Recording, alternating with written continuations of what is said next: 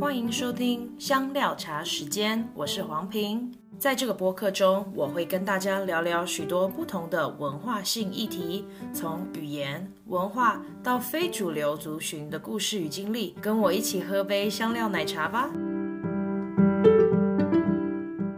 Hello，欢迎大家来到香料茶时间。我们今天请到一个很酷炫的女生。他是我在之前放假的时候去了一个教会的营会，然后认识他。现在人在加州。然后呢，他以前在伊利诺伊州的香槟校区念书，然后以国际生的身份现在转换到工作。然后我刚刚才知道，原来他之前在香槟校区念的是大学，所以就是本科生。然后他现在在加州，一边跟呃全职的工作，一边也是啊、半职的学生。所以我觉得他的啊、整个过来的历程非常的酷。他经过了国际学生，然后在全职的工作，还我们今天还会谈一些不同的身份的转换。然后我们。我也知道他现在在 run 一个很酷的呃广播节目，叫贝恩姐妹淘。如果有兴趣的听众，都可以在节目的资料栏里面找到。那我们就欢迎甘霖。Hello，Hello，听听众朋友们好。Hello Pin，哇，真是很酷哎！因为我跟 Pin 在去年在这个我们加州的团队去到 Denver 短宣认识之后，我们就一直有在线上聊天，虽然都没有见面。今天终于有在网上又再一次见面，好开心哦！对啊，我是一直到邀请你的时候，我才知道，而且都已经邀好了，我才知道你也做广播节目，然后就哎。我应该要多多跟你学习。好，没有啦，没有啦，大家都是就是互相学习这样子。对啊，甘霖，你原本是从哪里来的？我从中国大陆，我们的我我从小长大的城市是温州。啊，对，对很多台湾朋友来说，可能是温州大馄饨的那个温州。对我，我必须诚实的说，因为我真的不是，我对整个内地大陆的状况不是非常熟，所以我听到温州只会温州是大馄饨。对，没有关系，没有关系。那我们我们其实没有温州大馄饨没有那么出名，但是我很感恩的是，所有台湾的朋友全部都知道温州这个地方，这样你就很开心了，对不对？对至少知道你的家乡，有共同话题了，这样子。所以，我们今天，呃，我们第一一开始，我们先以学生的的经验来谈，然后之后我们再谈谈，呃，你现在做的工作。你大概什么时候来到美国的？嗯，我是在十七岁，就是高中毕业。其实我在国内已经参加过高考了，那呃，后来才决定来美国的。所以，呃，我是参加完高考，然后其实快到了八月份，因为我们高考大大部分是六月，然后。呃，到了八月才决定说，哦，好，那我大学就是出国，因为我有其他的亲戚一起出国这样子。我想说，但虽然我们去到了不同的呃这个国家，最后我来到了美国，对，所以我就其实 skip 了一一个呃 fall 的一个 semester 的时间，因为需要预备这个语言。那呃考了一下语言，然后呢呃录取进了呃一个大学叫 University of Kansas，坎坎萨斯大学。呃，去到那边读了本科，然后呢，呃，是呀，从二零一二零零九年的 Spring 开始，哇，好久，十几年了。而且念的是心理是吗？对，其实我一开始呃是计划要念呃教育的，因为我妈妈是一位老师。那后来实在是受不了，需要读太多的 literature，没有 办法。哎，然后想说，那就嗯念心理吧，我对心理很感兴趣。对，所以我前两年的呃大学前两年的时间是在 Kansas 度过的。然后后来呢，呃转学去了呃 University of Illinois Urbana-Champaign 呃香槟。那、呃、去到那边，因为那边有更好的心理的 program。然后在那边完成了大三和大四。嗯。转学的过程是怎么样的？转学过程还也是很突然，我不知道哎，所有事情发生 在我生活当中有很 last minute，但是还是很感恩。对，因为呃，就是也是另外有一个朋友想说，哎，转学可能去呃，就是排名更那个 program 排名是更高的，那我们就那那我那个时候想说，好吧，那就是他们都去考。那个托福，因为我们国际学生，因为我没有在呃美国的这个呃高中的文凭，所以我还是得再考一次语言。那大家都去考了，那我就去考考看看吧。然后 就去考了，然后分数也够了，我就就是申请了像两个学校，然后就被香槟录取了，我就去了。所以在美国转学的话，它是跟一般申请的管道是不太一样，对不对？就是你要转的是另外一群人，然后他们一起审，然后要入学的，就是从大一进去的是另外一群人，对不对？对，嗯，应该是说，其实呃，我我会比较建议，如果说一开始就可以决定好自己非常想要去的一个 program 或者大学的话，最好。就是在大一的时候就赶快决定好，因为我大三进到香槟之后，发现有很多大一就已经进去的，他们有一些特别的 program 或 project 或者 scholarship 是他们从大一大二的时候就已经开始申请或者已经开始了的。那大三进去，因为只剩下两年的时间，会很短，很多这些机会都会失去。所以，那我我在想说，这个排名越高的大学，其实他们有的时候呃资源也会越多，这一些 opportunities。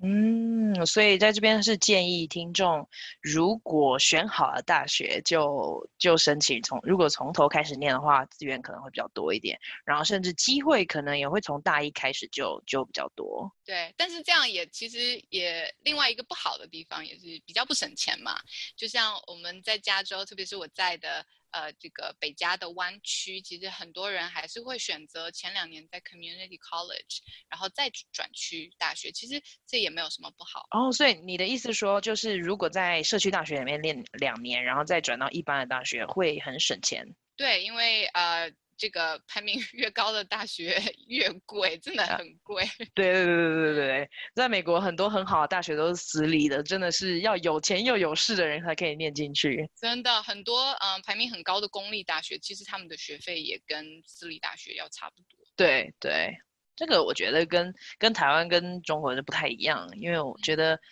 我觉得至少在台湾来讲，我觉得你可能可以。聊一下你自己的想法，就是我觉得在台湾，如果我们的功课好，考上好的大学，其实那个学费就是最便宜的，因为国立大学。嗯、对、嗯，我不知道在你们那里是不是这样。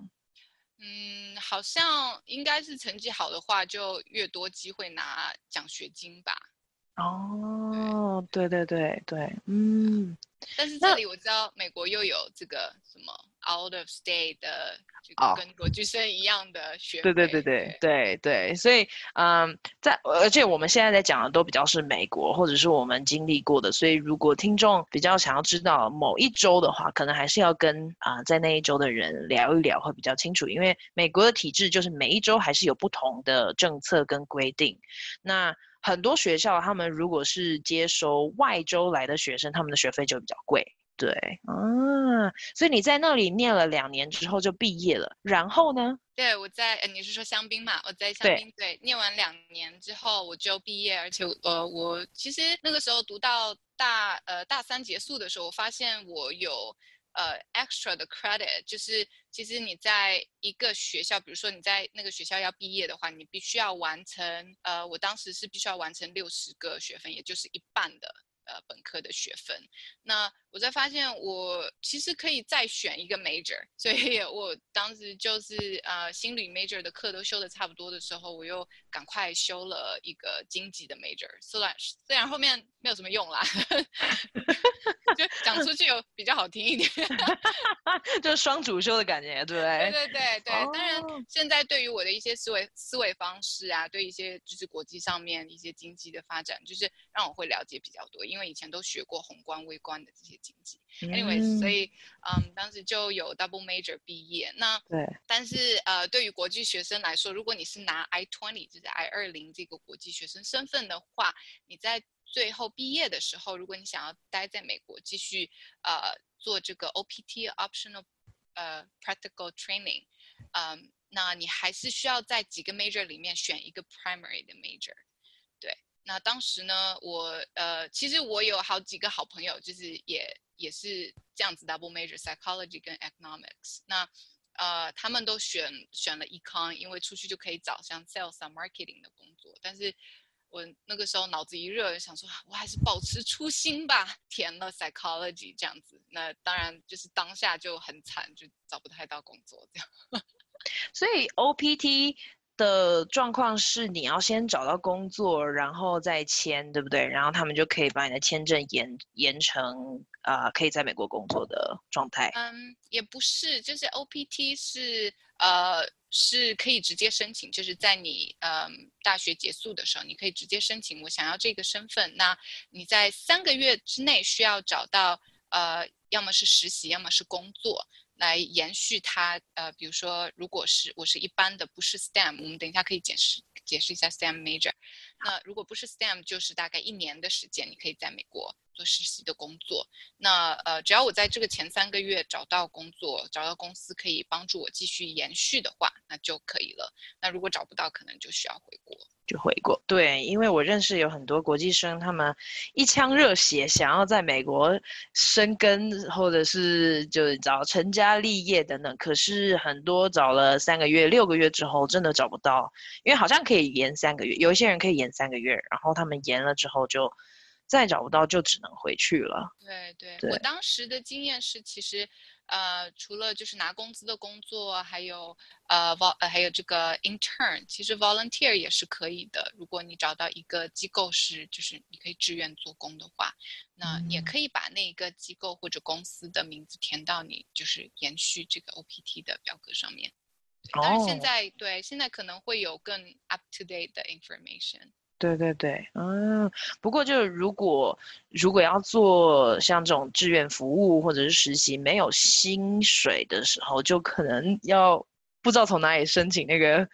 生活补助啊，或者可能是爸爸妈妈要支持等等。就我我自己听到许多朋友的分享，就是蛮辛苦的，因为他们好像在当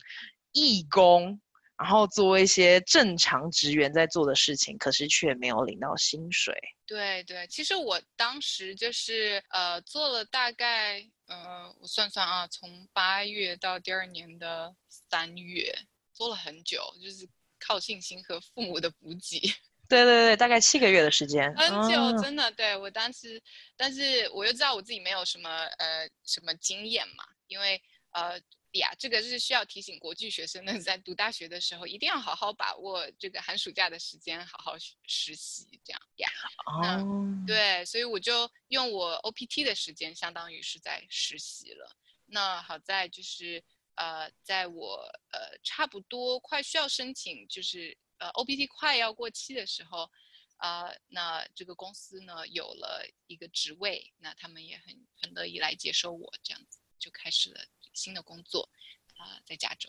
哦，这个公司你你提到说它是非盈利的，对不对？那他们在做什么？对，呃，我这个公司其实也是保持初心。我在这个公司 之后，一直到现在都还在这个公司。对，那我们公司呢是呃做这个社区服务，以社区服务为主的，是在呃我们呃加州这边湾区呃硅谷 这边的一个。呃，嗯，Santa Clara County 里面做呃专门针对呃 Asian American 的一个呃社区服务机构。那我们是专门针对 health，像是嗯 mental health、physical health 和 wellness，就是从人的身心还有健康各个方面，那为特别是为呃像是亚裔呃是比较呃在以前的社会里面是比较不受重视的，而且也比较难去。争取到这些呃资源跟福利的时候，那我们是专门提供，因为呃我们公司也有非常多的语言种类可以提供给大家这样子。那我呢是专门做 wellness 底下一个呃家暴跟反呃反家暴跟反人口贩卖的一个项目的。哦，哎，其实听你这样分享，我觉得很很有趣的是，我一直以为加州华人或者是亚裔。的人口其实是大概也超过一半了吧，但是你刚刚说，其实他们还是常常不受到重视。对，嗯，一个是想说不受到重视，还有一个是，呃，相对于我们自己来说，其实，比如说，如果是我们的父母来到这里，那他们的英文不是很好。那在过去的社会里面，再去到医院里面的话，呃，可能没有那么多的医院它是有这个翻译的服务的。那很多时候，那你知道我们亚裔就是，嗯嗯，从这个亚太这个整个区域，有非常非常多不同的语言。那呃，很多时候呢，我们的需要就被忽视了。那我们自己可能也。就是宁愿是在家里，也不想要去 go through 所有的这些麻烦的呃程序，为了要就医，或者说呃更重要的是不是，比如说看一个心理医生、心理辅导这样子。嗯，哎，我因为我在科州，所以我不是非常清楚加州的状况。因为在科州，如果嗯这些医就接收 Medicaid，就是政府补助的医疗保险的医院，他们都必须要提供啊、病患翻译。那所以这这也是我部分的工作。那我不知道加州是不是这样。所以因因为有两种可能，一个就是。呃，医院不提供翻译，所以如果大家要另外聘翻译或者找家人一起陪同的话，其实蛮麻烦的，所以就会常常延误就医的机会。另外一个是大家不太知道有这样的服务，我不知道加州是什么样的状况。对，我相信呃这个是差不多的。那现在可能呃应该是呃整个这个体系它有改变。那我们加州这边其实也是呃医院啊，还有像警察局啊，是必须要提供。翻译的，对，这个我们应该是 on the same page 这样。对，那呃，但是就像你说的，有的时候可能我们也不知道有这些资源，去到医院也也可能，比如说对于我们的上一辈，也不知道怎么去嗯问，就是有没有这样子的资源，可能就以为就是哦，他们都讲英文，那我也得找一个就是讲英文的人，没有的话，那我就不去去医院了。嗯，在你的工作历程当中，有没有什么案子会啊、让你印象深刻，或者是我觉得有两种，一种是好，就是让你觉得非常有希望的那一种，对不对？然后另外一种可能是会让你觉得啊很难过啊，或者是很警惕自己的的案子。呀，因为我我服务的，其实我在呃我工作的前五年都是做这个一线的工作，也就是服务客人来的客人。那我想说，嗯、大部分的情况都是，呃，看到有非常好的变化，因为他们来到我们这里的时候，其实就是最低谷的时候。那，呃，经过就是我们的帮助，他们才慢慢就是可以变得更好，可以变得更独立啊、嗯。那，呃，你说有没有可能让自己觉得有警惕？我只能说，可能对于在关系上面，因为我做这个反家暴的工作，那。可能更懂得就是什么样是一些警示信号，比如说有有一些呃暴力倾向的一些呃行为啊，一些特质的一些人，那我可能可能比别人要更快的可以就是区别出来这样子，因为因为工作每天都在听不同的故事嘛。那以前我我会呃帮忙接这个热线电话，所以每天有非常非常多的人打过来咨询这样。如果是一般人，因为我觉得现在对于反家暴或任何任何社社会上面的暴力，其实我们嗯都很想要提升我们的察觉能力，对不对？如果有一个人来到你面前，然后说我很想要知道怎么样分辨这个人是不是受到家暴，你会怎么跟他说？呃，我会请他跟我描述一些就是他观察到的，那我我也会问啊。嗯从我的，比如说我有的一些像是身体方面的暴力啊，言言语方面、情绪方面，呃，现在比较多，像我们加州很多移民嘛，很多新移民，那很多的这个施暴者他会拿，比如说那我呃动不动就想要就是，呃把他遣送回国什么之类的，对，那比如说有没有对你说过这些话？有没有呃好像拿小孩威胁过你呀？或者说呃呃还有一些呃比如说。呃，我，呃，你如果再这样子的话，我就啊、把你送到警察局去，啊、呃，还有一一种情况，我们刚才聊到医疗嘛，那很多状况，这个呃，施暴者他会对这些新移民洗脑，就是美国医生很贵，我不会去带带你看医生的，就是你有病自己在家待着这样子，对，所以，嗯。这些情况的话，我都会一一的去跟这一位朋友聊，是是不是有这样子的状况？哦，所以其实我觉得家暴好像不是我原本想的那样，就是我们常常会觉得可能就是肢体上面的暴力，然后你可能会看到一些伤疤啊，或者是呃，就是很容易看得出来。可是像言语的或者是情绪上面的的压抑，甚至跟爆出一些假的讯息，例如像说不能去医院等等，然后来限制家人的就医机会，这个也算是一种暴力。对，哦，OK，哇哦，对，我知道，我想你的工作应该有那种保密条款，不能跟我们谈太多个案的状况，对不对？对对对对，我们呃是确保每一个人就是呃，我我们相信家暴可以是一个人就是人生的一段经历，但是嗯，不需要是定义那个人是怎么样一个人的一种方式，所以我们呃所有的讯息都是保密的。就是确保说这个人，比如说他以后如果不想再提这一段经历，就是是没有任何其他的第三方会知道这样子的讯息。嗯，我有个问题，如果我是可能一个嗯家暴旁边的那个邻居，然后我发现哎，这个家好像常常传来一些很。就是不是很和谐的声音，或者是我怀疑可能他们会打小孩打得太太太严重啊，或者是太太可能会被锁在家里都不能出门啊，或者是呃呃先生可能被言语暴力的的非常的呃害怕啊等等，那你会怎么样建议我们去申报这件事情？有两个方面，呃，就是你可以。做去帮助这个家庭，一个当然，如果说当下你有听到比较激烈的一些争吵，其实你可以帮忙报警，就是你可以匿名的报警。那，嗯，这个当事人可能知道还是某一个邻居报的，他可能不太会知道到底是谁，你可以跟警察说我也需要保密。那。呃，另外一方面呢，如果说有机会，你可以接触到那个受害者的话，可以呃多跟他聊一聊，然后聊一聊发呃就是知道说是什么样的状况。如果说你们在当地的这个，比如说丹佛的呃当地有一些服务的话，呃就可以就是传递给这一个受害者，让他知道。对，那我相信呃这个呃在呃科罗拉多跟这里的。跟我们加州的这个法律可能也有不一样，对，需要啊、多看看有什么呃，就是当地的资源可以是提供给这个受害者的。万一受害者他们不愿意，你知道，因为其实我觉得亚洲移民或者是亚洲的文化，华人也是就常常会家丑不外扬，所以如果我们跟受害者谈了，然后我们也知道有家暴的状况。可是他们却不愿意寻求帮助，你们会你们会碰到这样的问题吗？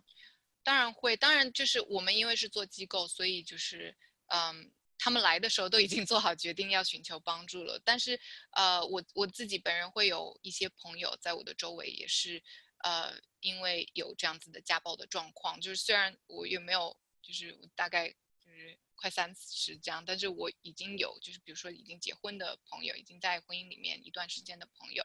他们会呃跟比如说我们的群体里面呐、或者说个人呐、去表达就是他们在家庭当中的状况。那呃我们的一个原则是呃不去强迫这个人去做决定。那我们的原则另外一个就是呃去给他提供呃。就是足够多的资源，还有一些比如说家暴方面的，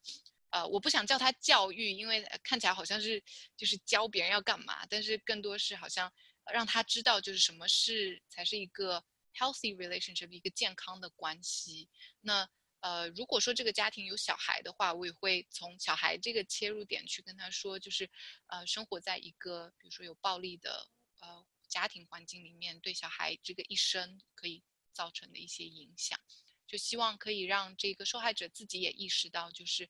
嗯，那需要就是去为自己呃呃寻求一些帮助的时候，应该及时的提出来。我觉得有一些家庭可能，如果是父母的啊，他们会考虑到，我觉得像你刚刚谈到，就是说要为孩子的利益来着想，然后做出最好的决定。可是很多受害者我听过的，他们会不愿意离开这个关系，是因为他们希望给孩子带来一个比较健全的家庭。他们可能不会想到说啊，这个暴力会带给孩子有负面的影响。那所以他们可能就说啊，没关系，算了，我们就忍受一下，不管是太太或者先生，不管是什么呃伴侣哪一个，那你会怎么对他们说呢？呀，我觉得 Pin 你提到一个很好的点，其实这个在我们平常就是呃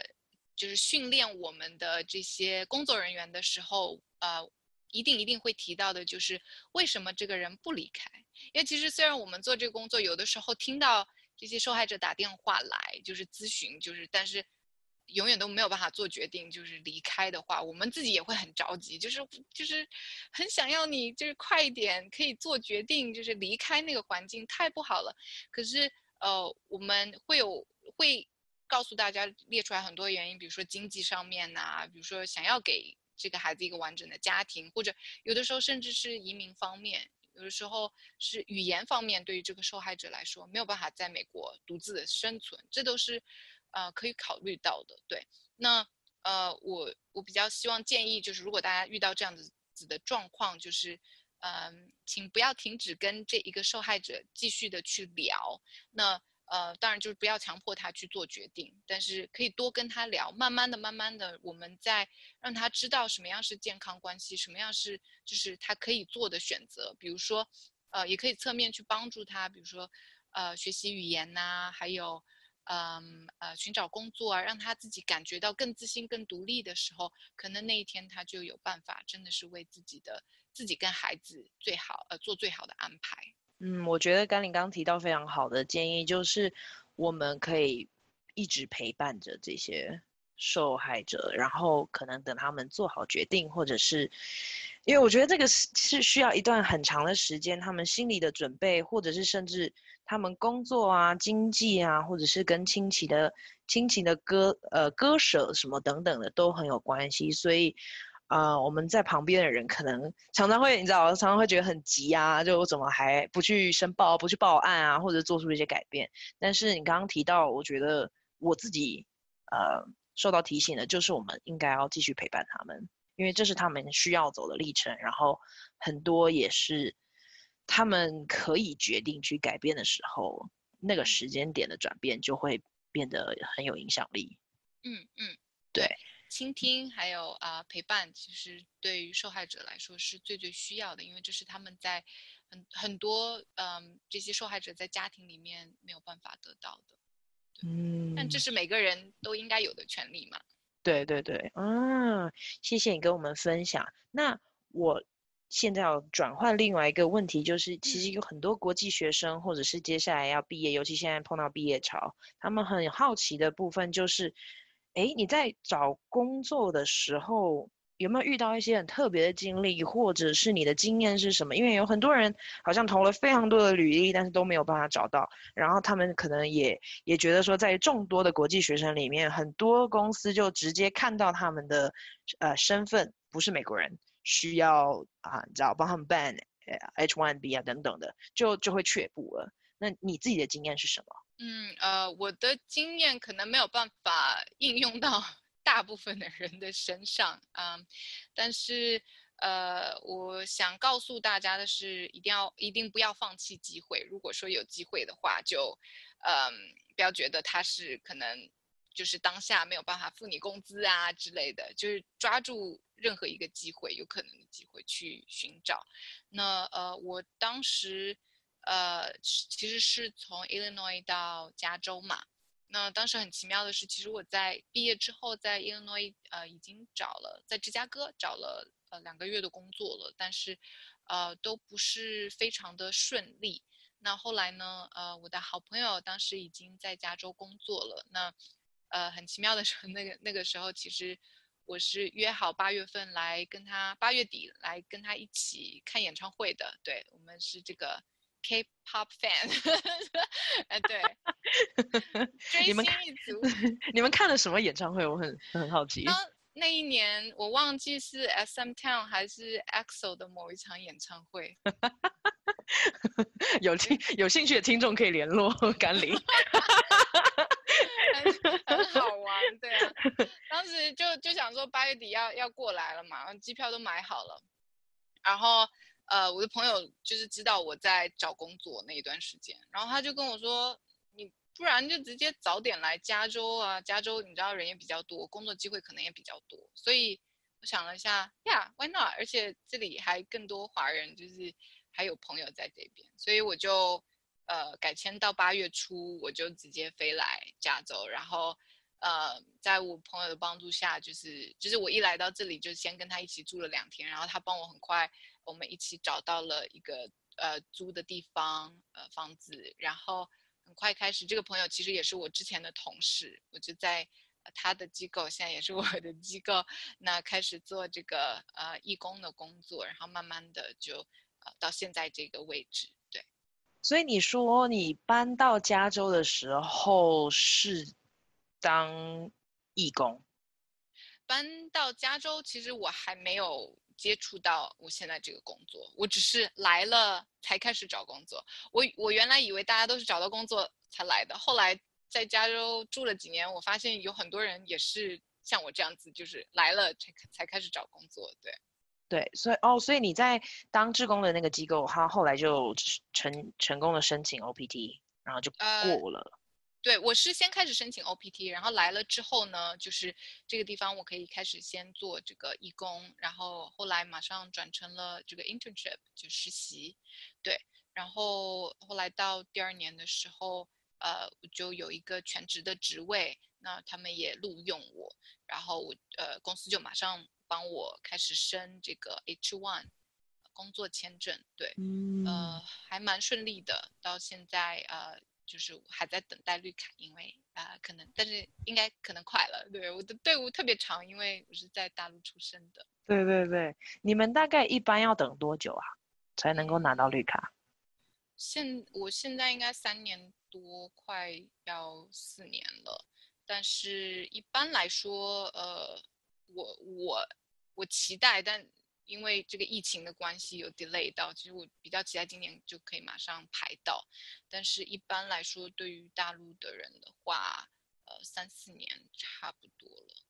对，嗯，但是我排的是本科的那条。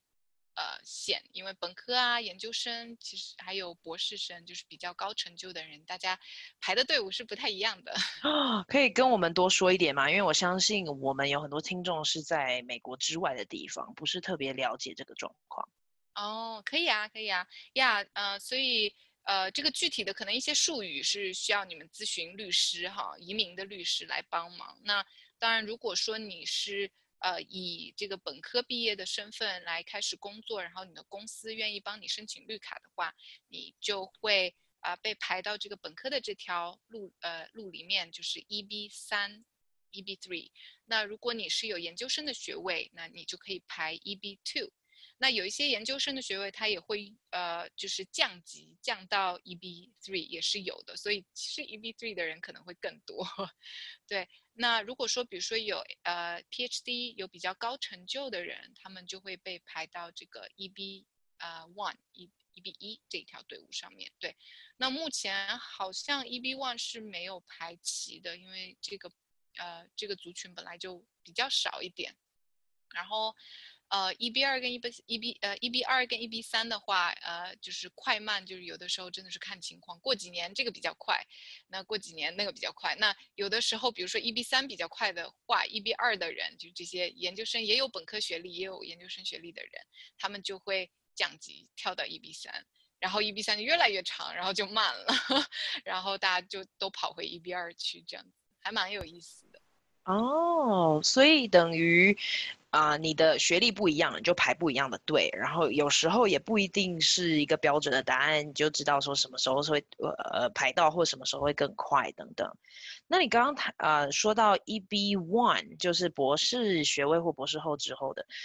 他们的拿的速度会比较快吗？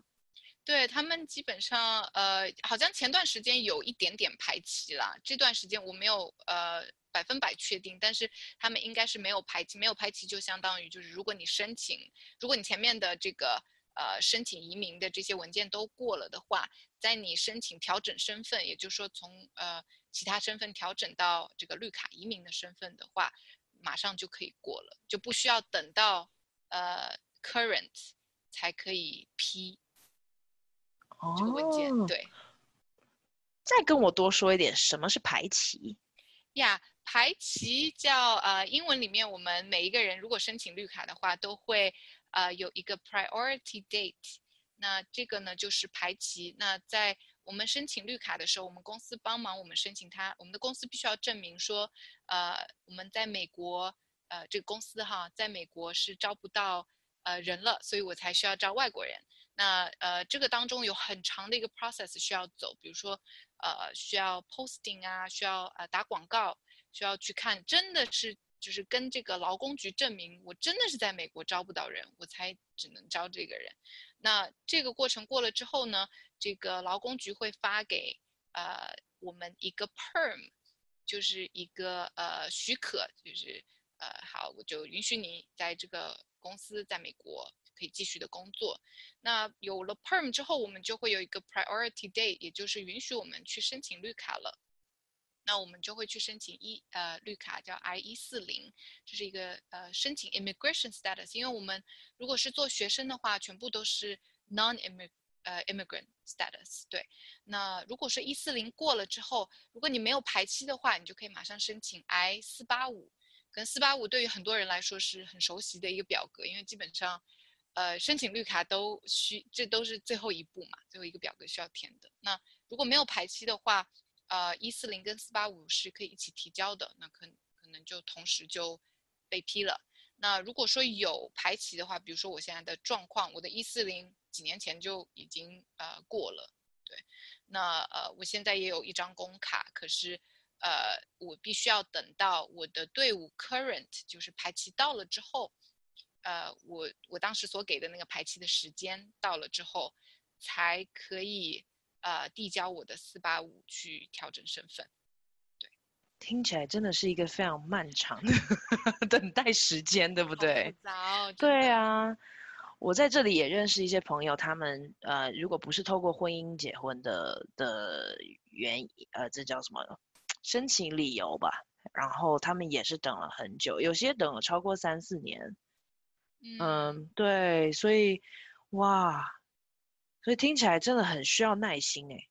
真的真的耐心跟信心吧。我觉得我那个时候，呃呃，等绿卡还好，因为有工作嘛，然后也有一些目标设定了。那那个时候在呃拿到全职工作之前，其实还真的蛮煎熬的，因为真的不知道会发生什么。其实我记得我呃当年的那个四月份，我就已经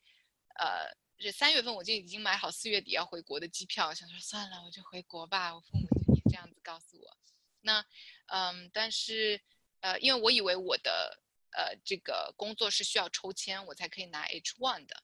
嗯，但是到三月底的时候，我同时呃我被 offer 了这个呃工作，但是同时呢，我也被告知，哎，我们的公司因为是 non-profit，而且是。呃，是一种特别的 non-profit，就是跟这个研究机构有合作的 non-profit，所以我们的 H1 是不需要抽签的，呃，就很感恩，就是，嗯、呃，当时就一下子哎，就豁然开朗了，把机票取消了，啊，对，对，很快就拿到了 H1，对，那呃，当然不是说所有的 non-profit 都可以就是做到这样子，就是免去抽签，对。那很多的人现在也都苦恼，比如说今年，呃，我们的小组当中，呃呃，除去今年前面几年，每一年我们都在做，在呃三月份的时候，我们会开始为这个抽签祷告哈，因为抽签真的是一个很煎熬的一个过程，谁都不知道到底会怎么样，对对，所以我我是很感谢神，就是让我不需要经过那一段抽签的痛苦旅程啦。但是，就是嗯，如果听众朋友们，如果你有。就是对于像是抽签呐、啊、这些方面，就是有特别的问题的话，也欢迎就是来咨询我。嗯，请问抽，对不起哦，我这 我在我在美国的生活没有经过这一些，所以抽签是怎么一个回事儿？抽签是因为呃呃，我不知道今年或者明年哈，因为这个美国经济现在都在变。那嗯，那过去几年呢，因为经济形势大好。那留在美国工作的外国人也就更多，但是呢，美国每年他给这个呃工作签证有一定的 quota，有一定的数量。那呃前面几年我记得应该是从一二年还是一三年开始，呃因为这个申请的人数永远都多过于他们有的 quota，那为了公平起见，他们就用抽签的形式，呃抽出比如说十万个人来呃。让他们有资格可以申请 H1 这样子。哦，所以刚好抽到也真的是很幸运的，就可能大家都有同样的能力跟工作经验或者是学历啊等等，但是这就是一个啊，你抽到就是你的，没有抽到就抱歉，请你回家了。对对，前面我记得有一年，呃，经济非常好的时候，抽签率只有百分之二二三十，就是你可以想象到有多少人在抽签。对，哇，所以十个人里面大概三个人可以留下来，其他人就再说。嗯、是每一个工作，因为你刚刚提到你也是非盈利的组织，所以不需要工作，但是是每一个盈利组织或公司都需要抽签吗？呃，大部分如果说你你的呃公司有能力为你去申请 H1，因为可能你要达到一定的规模，因为需要公司需要付钱嘛，也不是所有的公司都愿意付那一笔钱来嗯、sponsor 你这样子，嗯，，Yeah，，所以呃有一些专业它是可以多抽几年的，比如说呃我们一般说的 STEM 专业，呃 Science Technology Engineering 跟 Mathematics 这些专业呢可以抽二十多个月。加起来有一些人，我记得我有朋友抽了五年，但是可能最后一年就是有一些途径，比如说挂靠的一些途径，这个呃不太提倡哈。但是呵呵 但是呀，有呃基本上是可以抽三年的啦，呃 STEM 专业的人。所以念理工科啊、数理啊、理工科技等等的这一些，他们可以有比较长的时间慢慢等。所以等于说，如果他们今年没有抽到，他们就继续用工作签证留在台呃美国。差点要说成台湾，就留在留在各个公司，留在美国。嗯，他们会继续用 OPT，他们的这个、oh. 对是他们的 OPT 特别长，应该这么说。刚才对，哦，所以他们还甚至不需要直接转成工作签证，可以直接用这个 OPT 的中文是什么？就是一个是指跟学学科相关的训练、实习训练来做。哇，那真的很不一样。但是因为你是人文类科的，对不对？所以就比较没有那么长的时间可以等。对，人文类的基本上就只有一年。然后没有拿到真正的工作签，或者是抽到的时候就就很抱歉了。对，有一些人可能很辛苦，就是呃找到了一个工作，然后呃等到第二年四月抽签，呃可是没有抽到，最后还是得回去。对，很可惜。对。那每一个行业是不一样的签筒吧？就是如果你是做人文的，你跟理工的或者是地质啊、历史啊、社会这些科技是分开的，对不对？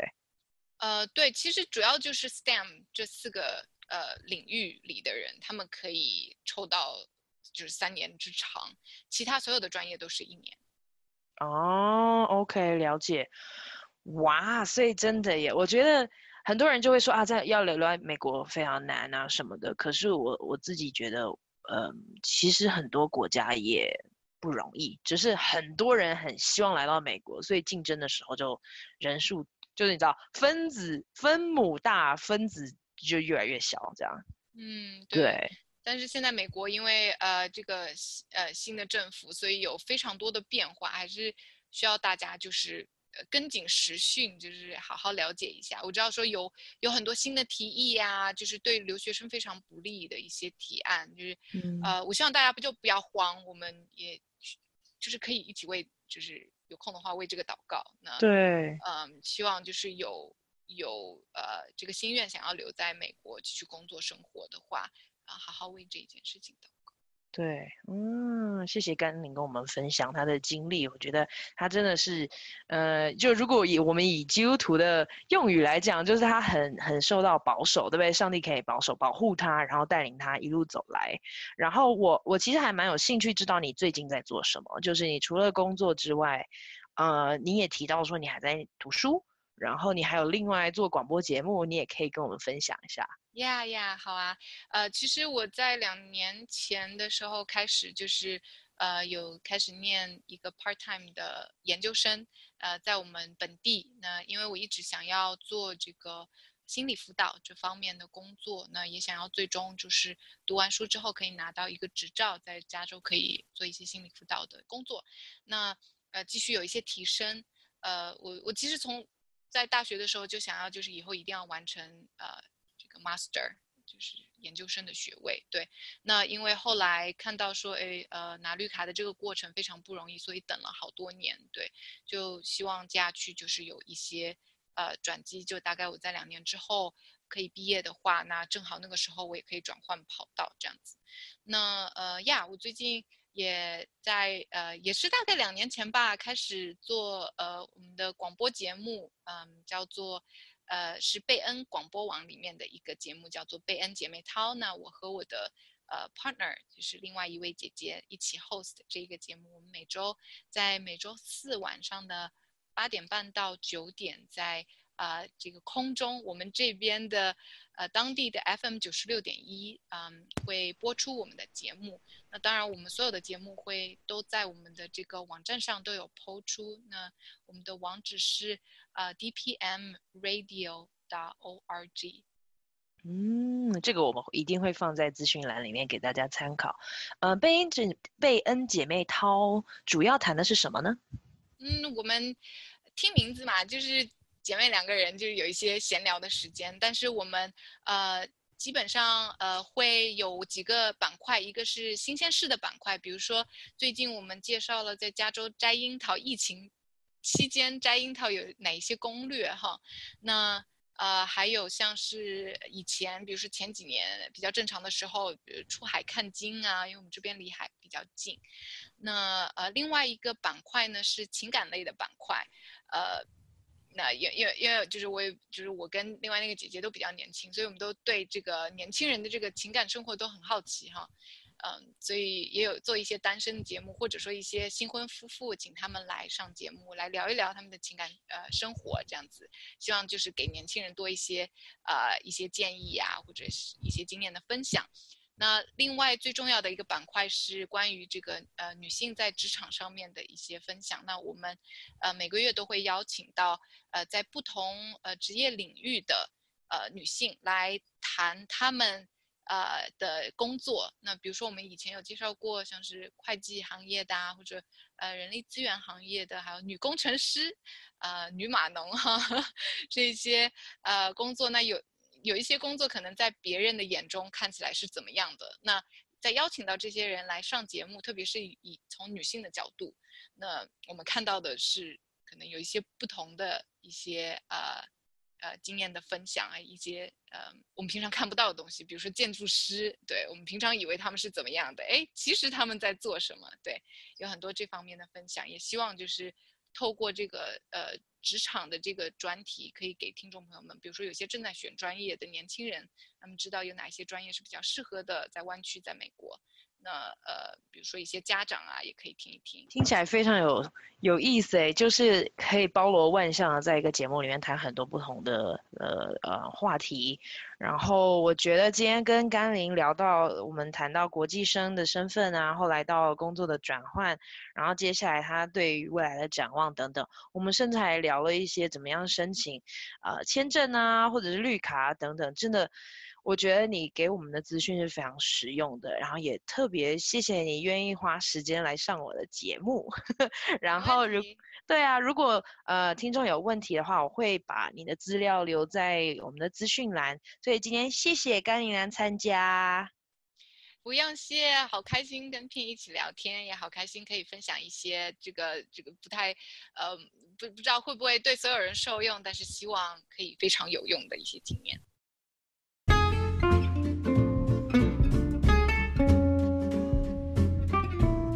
谢谢你收听香料茶时间，欢迎跟我们分享你的故事，也欢迎分享、留言、按赞、追踪我们，也可以在 Instagram 上面搜寻我们 Chai with Ping C H A I W I T H P I N G，也欢迎 email 跟我们联络 C H A I W T H P I N G 小老鼠 gmail.com，下次见，拜拜。